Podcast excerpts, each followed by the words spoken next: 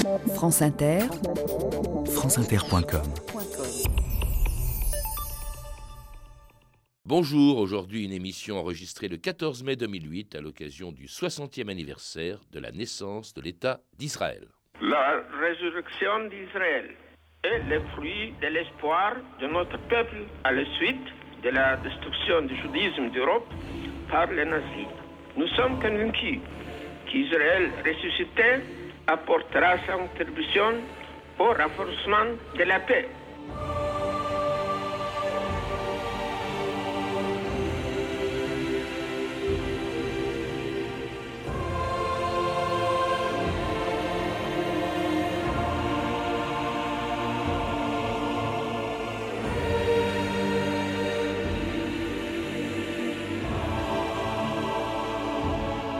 2000 ans d'histoire.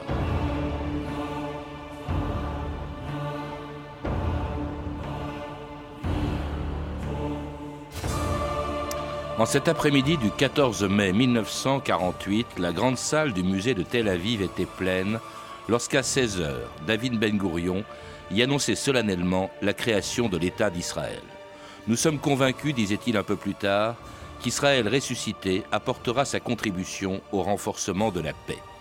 Il n'imaginait pas, bien sûr, l'interminable conflit qui allait opposer jusqu'à aujourd'hui les Juifs et les Arabes du Proche-Orient.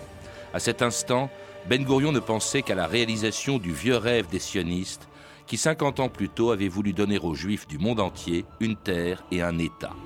Celui que prévoyait déjà la communauté internationale lorsque, six mois auparavant à New York, 33 des 57 pays membres de l'Assemblée générale de l'ONU avaient voté le partage de la Palestine en deux États un État juif et un État arabe. C'était le 29 novembre 1947, au lendemain de la Shoah et avant le déclenchement de la guerre froide, si bien que même l'URSS, représentée ce jour-là par Andrei Gromyko, avait approuvé la création d'un État juif en Palestine.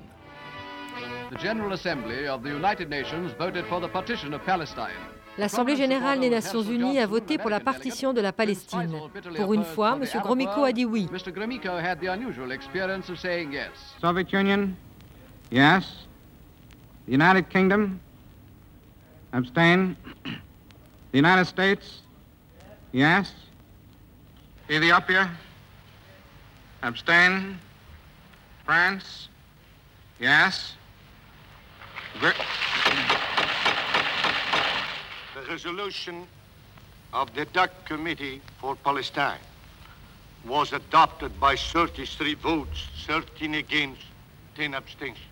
Lindikov, bonjour. Bonjour. Alors vous êtes historien, directeur de recherche au CNRS et vous avez dirigé chez Fayard un livre sur l'État d'Israël qui célèbre aujourd'hui le 60e anniversaire de sa naissance, une naissance contestée dès le début, vous le rappelez même si, on vient de l'entendre, le 29 novembre 1948 à l'ONU, eh bien, la majorité de la communauté internationale, 33 pays, contre 13 et 10 abstentions, avait approuvé ce plan de partage de la Palestine en deux États. On est même surpris, d'ailleurs, on l'a entendu, que l'URSS ait accepté l'existence d'un État d'Israël qui sera proclamé six mois plus tard.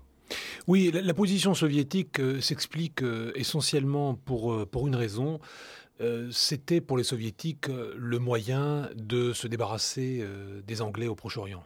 Euh, il était très clair que, euh, en prenant cette position, il savait que, la, que le mandat britannique était euh, totalement condamné. c'est la raison essentielle pour laquelle ils ont adopté cette position, tout à fait surprenante que les sionistes eux-mêmes ont, ont, appris avec joie, mais aussi avec étonnement. Et parce qu'ils pensaient peut-être qu'Israël deviendrait un, État socialiste à l'époque. Ça, ça, a pu jouer un petit peu parce que, évidemment, il y avait des, des accointances entre le sionisme de gauche et une certaine idéologie socialiste. En même temps, il est tout à fait clair aussi que euh, le, marxisme soviétique était idéologiquement totalement euh, opposé au sionisme parce qu'il le considérait comme un nationalisme bourgeois, euh, pour reprendre les termes en vigueur à l'époque. Alors 33 pays ont donc approuvé ce partage de la Palestine en deux. en revanche, il y en a quand même beaucoup, 13 qui ont refusé, 10 se sont abstenus. Et parmi, et bien entendu, les adversaires de ce partage, il y avait les pays arabes qui étaient représentés à l'ONU. Il y avait aussi les Palestiniens très choqué de voir, parce qu'on n'a pas de carte, enfin dis sous les yeux, mais les, auditeurs ne, la voient pas, mais ce partage prévoit grosso modo que 54% du territoire de la Palestine reviendrait aux Juifs, alors qu'ils ne représentent à l'époque que le tiers de la population de la Palestine, à l'indicat. Oui, ça c'est la raison évidemment essentielle de leur refus, mais en même temps il faut bien voir que leur position est tout à fait dans le prolongement de l'attitude qu'ils ont adoptée euh, dès les années 20. C'est-à-dire que dès les années 20, ils sont euh, totalement opposés au projet euh, sioniste, d'autant plus que ce projet a obtenu le 2 novembre 1917 une consécration internationale avec la déclaration Balfour qui est incorporée dans la charte du mandat. Donc ça c'est très important. Qui a, qui prévoyait la, création d'un foyer national juif en Palestine. Donc dès les années 20, en réalité, on, on a des périodes de troubles, d'opposition, de manifestations, et une des, un des épisodes les plus importants dans l'avant-seconde guerre mondiale, c'est euh, la grande révolte arabe entre 1936 et 1939, d'abord sous la forme d'une grève générale, et ensuite sous la forme d'une insurrection contre les Britanniques. Dans un pays qui, avant la proclamation de l'État d'Israël, dont on parlera, était, on l'oublie parfois, un mandat britannique. Vous l'avez dit, c'était les Anglais qui, depuis 1918, occupaient cette région. Oui, alors ils avaient, ils avaient occupé cette euh, région dans le cadre de la lutte contre euh, l'Empire ottoman, et ils avaient en quelque sorte obtenu la légalisation de cette occupation militaire un mandat. dans le cadre du partage colonial entre les Français et les, et les, Britanniques. Et donc, à partir de 1920, il y a une administration civile qui se met en place, dirigée par un haut commissaire britannique. Et les Britanniques, qui même après la Deuxième Guerre mondiale et la Shoah, eh bien, interdisaient encore aux Juifs rescapés des camps de concentration de venir s'installer en Palestine. Les émigrants de l'Exodus attendent. Depuis plus d'une semaine, dans leurs trois rapios, ces malheureux refoulés d'une terre promise qu'ils tentaient d'atteindre attendent qu'une décision leur permette de reprendre vers quel rivage? Leur triste aventure. Seuls, les malades, les fous et quelques enfants ont été autorisés à débarquer par les dirigeants sionistes du bord. Ceux-ci, en effet, se refusent à tout compromis et exigent de leurs compagnons une ténacité qui, pensent-ils, finira par avoir raison des règlements, des prescriptions et des quotas. Sur l'eau, les 4500 volontaires de la terre promise, les 4500 quêteurs de patrie, patientent et espèrent dans leur cage flottante. Quel sol les accueillera? Où s'arrêtera leur voyage? Et l'on parlait dans les légendes du juif errant. Et c'était en juillet 47 la triste aventure de l'Exodus, ce bateau qui transportait 4500 rescapés des camps de concentration, qui a été refoulé de Palestine, qu'on a même renvoyé, ces, immigrants, ces juifs, qu'on a même renvoyé en Allemagne, à, à, Hambourg. Comment expliquer que les Britanniques, qui étaient encore mandataires en Palestine, aient empêché comme ça l'arrivée d'immigrants juifs qui venaient des camps de concentration, qui en étaient des rescapés euh, en, Palestine, Très clairement, parce qu'ils sont, sont tenus à une position inflexible qui était euh, celle liée au livre blanc de mai 1939 qui contingentait, qu'ils avaient adopté donc, que le cabinet britannique avait, adopté et qui contingentait strictement euh, l'immigration. Donc en réalité, même après la Seconde Guerre mondiale, ils n'ont pas voulu déroger à cette politique extrêmement stricte de quotas, d'autant plus qu'il y avait du côté sioniste très clairement une volonté affichée, si vous voulez, d'utiliser euh, l'immigration illégale pour faire pression sur les Britanniques. Il y, a, quand même un rapport de force, si vous voulez. Et donc, euh, une des, stratégies euh, de, l'agence juive, qui était donc le quasi-gouvernement juif, était précisément d'affréter des, vieux rafiaux comme euh, l'Exodus, qui, n'était qu'un bateau parmi d'autres, mais qui a évidemment été très symbolique, de façon à, amener des immigrants qui étaient hors quota, si vous voulez, des immigrants dits illégaux, en tous les cas illégaux du point de vue britannique, de façon à faire pression sur eux. Dans le fond, cette tactique a marché, parce que l'Exodus en particulier a eu un retentissement international énorme et a terni considérablement euh, l'image des, Britanniques et les a certainement incités à, remettre le, mandat en, question. Les Britanniques qui, pendant et qui, après la guerre d'ailleurs, vont être victimes de l'action terroriste d'un certain nombre d'organisations juives, comme le groupe Stern, comme euh, l'Irgun également, hein, qui, vont, euh, qui vont provoquer contre les Anglais des attentats spectaculaires. Il y a l'assassinat en 1944 du ministre résident au Proche orient Lord Moyne. Il y a aussi un attentat, alors là, qui, a été spectaculaire contre l'hôtel King David euh, en, juillet 46. 91 morts. L'hôtel King David, qui était le quartier général de l'armée britannique, Alain Oui, alors parallèlement, en effet, à, la position qui était plutôt celle de la, de la Haganah, c'est-à-dire de l'armée clandestine, euh, qui était très, très proche de, de Ben Gurion, qui était plutôt de faire pression sur les Britanniques avec l'immigration illégale, les groupes euh, dissidents que vous avez évoqués, le groupe Et l'Irgun de, de Menachem Begin en particulier, eux avaient choisi clairement la voie des attentats, et en particulier des attentats contre les forces britanniques au Proche-Orient. Et c'est en quelque sorte un petit peu la conjugaison de cette double action qui a poussé les Britanniques à, à remettre le dossier à l'ONU. À annoncer qu'ils quitteront. Nous sommes, c'est le moment où il faut le rappeler aussi, où, où la Grande-Bretagne liquide en quelque sorte son empire, accorde l'indépendance à l'Inde et puis annonce donc qu'elle quittera euh, la Palestine en mai 1948, remet donc le sort de la Palestine entre les mains de l'ONU. On en a parlé le 29 novembre, l'ONU décide le partage du pays en deux États, un État juif et un État arabe, ce qui provoque aussitôt, dès le mois de décembre 1947, une véritable guerre civile entre les Juifs et les Arabes de Palestine. En Palestine, la situation s'est brusquement dramatisée. La population arabe s'est violemment émue de la décision de l'ONU tendant à partager la Palestine entre juifs et arabes. Aussitôt, des troubles ont éclaté et des incendies ont ravagé les quartiers juifs de Jérusalem. Malgré l'intervention des troupes britanniques, la population des quartiers menacés a fui parfois de sanglantes manifestations. Palestine, terre promise. À Jérusalem, la tension judéo-arabe s'accentue tous les jours. L'insécurité règne. Dans les secteurs dévolus aux Juifs, chaque centre s'efforce d'assurer sa propre défense et chaque village, voire chaque ferme, transforme ses habitants, hommes ou femmes, en possibles combattants. Il est apparent que toutes les solutions prévues du problème palestinien se montrent jusqu'ici inefficaces. Arabes et Juifs ont enrôlé la terreur et la haine. Extraordinaire cette archive, Alain Dikoff. 60 ans après, on dirait une actualité d'aujourd'hui, parce que ce conflit israélo-palestinien, il commence le lendemain même donc de la décision de partager la Palestine en deux États et quelques mois avant la proclamation de l'État d'Israël par Ben Gurion, une véritable guerre civile qui commence à ce moment-là, qui, qui n'en finit plus d'ailleurs aujourd'hui.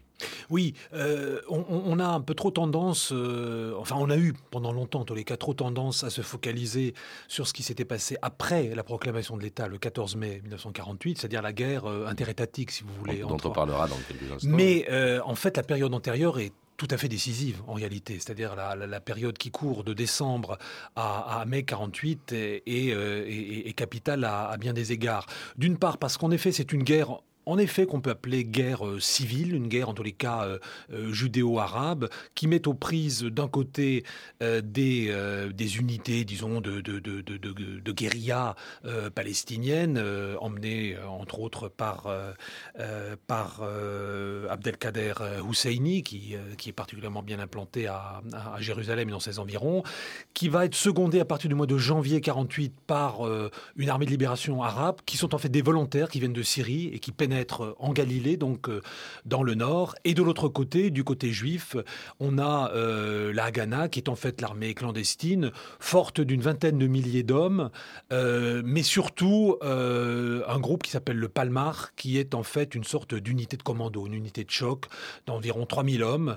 Donc beaucoup moins que la Haganah en tant que telle, mais, mais d'hommes extrêmement motivés qui, pour une large part, sont basés dans des, dans des kibbutz et qui vont jouer un rôle tout à fait décisif dans la, dans la guerre de 48. Et donc se livrer à des combats extrêmement violents, tel d'ailleurs que c'est le moment également, avant même la proclamation de l'État d'Israël, c'est le moment où commence ce que les Palestiniens appellent la Nakba, la catastrophe, c'est-à-dire l'exode. Un grand nombre d'entre eux vont commencer à fuir leur village. Alors il faut dire qu'il y a euh, un moment qui a été très grave aussi à ce moment-là, qui exprime, qui exprime bien la violence des combats, c'est le 8 avril 1948, le massacre de tout un village de Palestiniens, 234 Palestiniens, des hommes, des femmes, des enfants, euh, qui ont été massacrés par l'Irgun et le groupe Stern. Est-ce qu'il y avait une volonté délibérée de la part des Juifs euh, de chasser les Palestiniens des territoires où ils se trouvaient, euh, à l'Indikov bah, Pour répondre à votre question, il faut commencer par dire que euh, au mois de mars 1900, février-mars 1948, la situation du côté juif est, très délicate d'un point de vue militaire. Leurs leur voies de communication sont pour la plupart coupées. Beaucoup de, de, de kibbutz sont totalement isolés, et Jérusalem en particulier est complètement coupée. La Jérusalem juive est complètement coupée euh, de la, la, plaine côtière. Ça, ça veut dire quoi? Ça veut dire que euh, au courant du mois de mars, et la décision est prise de passer dans une posture plus offensive. Et en particulier de mettre euh, en, action de façon plus euh, méthodique le palmar que j'ai évoqué euh, précédemment. Donc la tactique, à partir de ce moment-là, c'est d'occuper le maximum de territoire, très clairement, d'occuper le maximum de territoire, et aussi d'ailleurs, au-delà même du, du, de ce qui était concédé dans le, dans le plan de partage de 1947, en particulier Jérusalem, qui, qui, qui, aurait dû avoir un statut particulier. Donc ça veut dire qu'il y a une politique offensive qui est mise en œuvre et cette politique offensive euh, s'accompagne d'une, décision euh, euh, qui est tout à fait claire, c'est que il faut laisser le moins de, d'éléments hostiles en, en, arrière, si vous voulez. Donc c'est évidemment une, une, une, position qui va pousser les populations à, à, au départ, ça c'est tout à fait clair, que la, la, la, la force de, la, de, de l'offensive militaire pousse les populations à l'exode. 700 mais il n'y a pas de plan. Hein, ça, je, il n'y a pas de plan. Parce qu'on l'a dit, mais 700 000 personnes qui ne reviendront jamais. C'est le début, justement, de ces réfugiés palestiniens qui vont aller euh, s'éparpiller dans les pays voisins et même parfois très au-delà, l'Indikov. Oui, alors bien sûr, c'est le, c'est le début du, de, ce qu'on va appeler par la suite le problème des réfugiés palestiniens qui va encore s'accentuer dans la deuxième phase de la guerre, c'est-à-dire dans la phase euh, euh interétatique, qui va conduire dans le fond, in fine, si on fait le, le, le total, entre 700 et 750 000 Palestiniens sont devenus réfugiés au cours de cette guerre de 48. Alors une violence qui inquiète la communauté internationale, même les pays qui avaient voté pour le partage en deux États, comme les États-Unis, demandent une suspension de l'application justement du partage à l'Indicor. Oui, et c'est d'ailleurs à mon avis une des raisons aussi pour laquelle la, la Haganah prend cette posture offensive. Parce que les Américains commencent, si vous voulez, à avoir des secondes pensées précisément à ce moment-là, c'est-à-dire euh, au, mois de février-mars 48. Euh, Donc, si vous voulez, il y a une volonté très clair de la part de l'agence juive de précipiter un peu les choses, d'être sûr de contrôler le maximum de terrain avant le départ des Britanniques. Alors les Britanniques, eux, sont fermes. Ils quitteront, comme ils l'avaient dit, la euh, Palestine le 15 mai 1948. Euh, c'est dans ce contexte, d'ailleurs, la veille de leur départ, que Ben Gurion décidait de proclamer solennellement l'indépendance de l'État d'Israël le 14 mai 1948, la veille donc du jour où les premiers soldats britanniques devaient quitter la Palestine.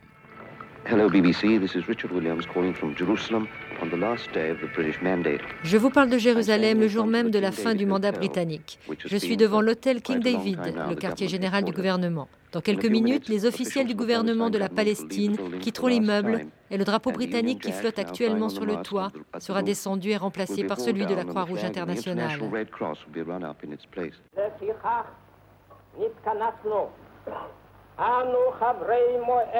Nous sommes solennellement réunis, nous les membres de l'Assemblée du peuple, représentants des Juifs de Palestine et du mouvement sioniste, en ce jour de la cessation du mandat britannique. En vertu de nos droits naturels et historiques et de la résolution de l'Assemblée générale des Nations unies, nous proclamons la création d'un État juif en la terre d'Israël.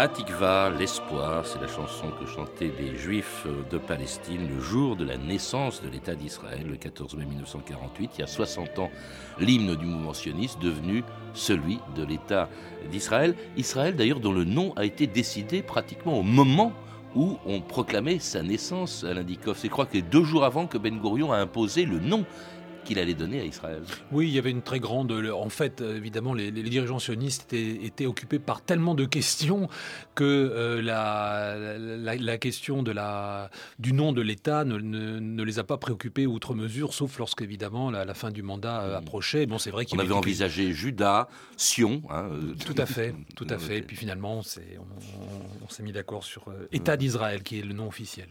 Alors on a beaucoup euh, décidé de choses à ce moment-là. Bon, il y a la perspective d'une guerre, on en parlera dans une seconde, avec les voisins arabes qui avaient bien décidé, euh, qui avaient bien dit qu'ils interviendraient si cet État était finalement euh, proclamé. mais par exemple, il y a eu un débat pour savoir si on allait ou non, dans la déclaration faite par Ben Gourion, faire référence à la religion. Oui, alors dans la déclaration elle-même, il n'y a pas de, référence à, à la religion, en tous les cas à la place de la religion dans, l'État, euh, même si évidemment il est fait mention et, on l'a euh, dans la déclaration d'indépendance telle que Ben Gurion l'a lu, c'était tout à fait euh, explicite. Il est fait référence, bien évidemment, à l'attente millénaire des Juifs pour le, retour en, terre d'Israël. Tout, cela y figure, mais on a voulu au, maximum évidemment chercher le consensus. C'est d'ailleurs la raison pour laquelle on a, adopté une formule tout à fait elliptique à la fin de la déclaration qui, dit dans le rocher d'Israël, nous proclamons, etc., etc. En fait, rocher d'Israël, ça peut vouloir dire aussi, en fait, Dieu. Mm. Mais euh, pour les laïcs, ça veut dire aussi, bah, finalement, confiant dans la destinée, si vous voulez, d'Israël. Donc, on a pris justement un nom relativement euh, bah, dans laquelle tout le monde pouvait se reconnaître en fait. Et puis alors, c'est pas seulement un État, c'est une démocratie qui se met en place dès ce, ce moment-là, avec un Premier ministre, ce sera Ben Gurion, avec un président, ce sera Raïm Weissman, mais c'est une démocratie, ce qui est rare d'ailleurs dans la région à ce moment-là. Euh, bah, de toute façon, le, ça c'est figure tout à fait explicitement, c'est-à-dire que euh, les, Israël se définit comme, euh, comme une démocratie d'emblée dans la déclaration d'indépendance et adopte toute une série de dispositions qui euh, reconnaissent entre autres euh, euh, l'égalité entre les citoyens, la liberté de conscience, etc., etc. Tout cela figure noir sur blanc dans la déclaration de, 48. Et une démocratie mise en place par une majorité de socialistes. Hein. à ce moment-là, c'est la gauche israélienne, puisque ça s'appelle comme ça maintenant, qui, est, majoritaire dans le Parlement. Une démocratie également immédiatement reconnue par euh, les États-Unis, le premier pays à reconnaître Israël. D'ailleurs, c'était prévu. Hein, je crois que Truman, le président américain, l'avait dit. Dès que vous proclamerez la naissance de votre pays, nous le reconnaîtrons. Euh, les États-Unis ont joué un rôle déterminant euh, tout au long de la gestation et de la proclamation de l'État d'Israël à l'Indikoff ce qui est tout, Truman, le président américain. C'est-à-dire que, euh, euh, ce qui a été très important, c'est de développer les, relations avec le, président, en effet, Truman. Euh, Truman a, pesé fortement en faveur du projet de partition, d'abord, de 1947, et ensuite de reconnaissance de, de l'État. à l'inverse, le département d'État était, était plutôt hostile en réalité. Ça explique aussi le revirement américain de, février 1947, c'est-à-dire l'idée de remettre finalement euh, le territoire euh, mandataire sous tutelle de, de l'ONU, parce que le département d'État craignait, et en un certain sens il, n'a pas eu tort, que euh, cela crée une situation conflictuelle qui mettrait des années et des années à trouver une solution, et en particulier que ça risquait de poser des problèmes à la politique américaine vis-à-vis -vis des pays arabes. Alors reconnu donc par les États-Unis, reconnu par l'URSS, reconnu par la France également, mais bien sûr pas par les voisins arabes d'Israël avec lesquels commence la première des cinq guerres israélo-arabes dès le lendemain de la proclamation de l'État d'Israël. Traversant Amman, la capitale transjordanienne, les armées irakiennes se sont mises en marche pour porter secours à leurs frères de race aux prises avec les Juifs. En grande solennité, le roi de Transjordanie, Abdallah, a donné le signal de l'invasion en allant prier à la mosquée pour le succès de ses armes et à travers les déserts de Pierraille, l'armée transjordanienne a franchi le Jourdain et a vu un jour se découper sur l'horizon les murailles de Jérusalem.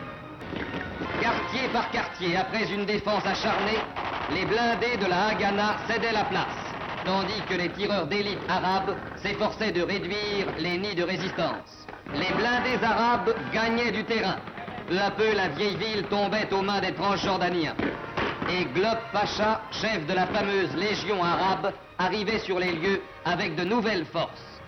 Jérusalem était prise. Le drapeau transjordanien flottait sur la ville sainte et le calme à nouveau tombait sur le mont des Oliviers et tous ces paysages ennoblis par la passion du Christ. Alors Jérusalem était prise par Globe Pacha, par l'armée de Globe Pacha, une armée jordanienne, transjordanienne comme on disait à l'époque. Mais cela dit, euh, Israël s'est maintenu. Euh, cette guerre, la première des guerres israélo-arabes, euh, commençait dès le lendemain de la proclamation de l'État d'Israël. Elle a duré jusqu'en 1949. Comment expliquer que dès sa naissance, d'abord, Israël ait pu tenir face à cinq pays arabes qui l'attaquent en même temps à l'Indikoff bah, L'explication, euh, maintenant, euh, surtout avec le, recul et, les travaux historiques, on le, sait très bien, euh, il n'y avait pas de coordination en réalité entre les différentes armées arabes et le plan d'invasion lui-même a été adopté vraiment quasiment à la dernière minute. il y avait en particulier une, très grande suspicion vis-à-vis de l'attitude du roi Abdallah de Transjordanie, que beaucoup d'États, en particulier l'Égypte, soupçonnaient de vouloir en réalité mettre la main sur une partie de la Palestine. Ce qui en réalité s'est fait. Ce qui s'est fait en effet, puisque la, ce qui est resté sous le contrôle de la Légion arabe, c'est-à-dire ce qu'on appelait par la suite la Cisjordanie, a été annexé en 1950 au, royaume euh, hachémite. Donc, euh, en fait, euh, les seules victimes, ce sont les Palestiniens, parce que l'État qu'avait prévu l'ONU pour eux, eh bien, ce sont les Israéliens et les pays arabes voisins qui se le sont partagés à la fin de cette guerre. Absolument. On, peut dire que si l'État palestinien a avorté, c'est euh, bien sûr du fait de la confrontation avec, euh, euh, avec l'Israël naissant, et d'abord avec les, troupes sionistes, mais aussi parce que, en particulier, la Jordanie a cherché clairement à, mettre la main sur une partie de cette Palestine, et du coup, ils se sont retrouvés, non seulement la plupart de ces Palestiniens, beaucoup, en tous les cas 750 000, comme je le disais, se sont retrouvés réfugiés, mais ils se sont retrouvés surtout totalement dépourvus de structure politique à eux. Et sans État, jusqu'à aujourd'hui, 60 ans après la création d'État d'Israël, pas d'État euh, palestinien, comme c'était prévu en, 1947. Nous sommes convaincus, disait Ben Gourion en 1948, le jour même de la proclamation d'État d'Israël, qu'Israël ressuscité apportera sa contribution au renforcement de la paix. On voit bien 60 ans après que ce n'est pas le cas, Dikov. Oui, malheureusement, ça c'est certainement euh, euh, très loin de ce que Ben Gourion et, ses, et ses camarades imaginaient à l'époque c'est que le, cœur du conflit, c'est-à-dire l'affrontement entre juifs et arabes en Palestine même, eh bien, ce, conflit n'est toujours pas réglé. Merci Alain Dikoff. Pour en savoir plus, je recommande la lecture de votre livre, d'un livre qui a été édité sous votre direction chez Fayard, L'État d'Israël. À lire également Israël, la naissance de l'État des Juifs de Georges Ayache aux éditions du Rocher, Vers la terre d'Israël, d'Anne Greenberg, publié chez Gallimard dans la collection Découverte, Israël 1948 de Xavier Baron aux éditions Oebec et L'épopée de l'Exodus de Jean-Michel Véquier, publié chez Actes Sud. À voir aussi l'exposition Aliabet, l'émigration clandestine des Juifs depuis la France vers la Palestine, au mémorial de la Shoah à Paris, jusqu'au 28 septembre 2008. Vous avez pu entendre une archive pâtée de 1947, disponible en DVD aux éditions Montparnasse ainsi qu'un extrait du documentaire Israël-Palestine, l'Empire des images, de Jérôme Bourdon, édité en DVD par l'INA. Vous pouvez retrouver toutes ces références par téléphone au 32 30, 34 centimes la minute ou sur le site franceinter.com. C'était 2000 ans d'histoire, la technique Stéphanie Coulon et Rémi Quincé, documentation et archives Emmanuel Fournier, Claire Destacan et Nathalie Piolet, une réalisation de Anne Kobilac.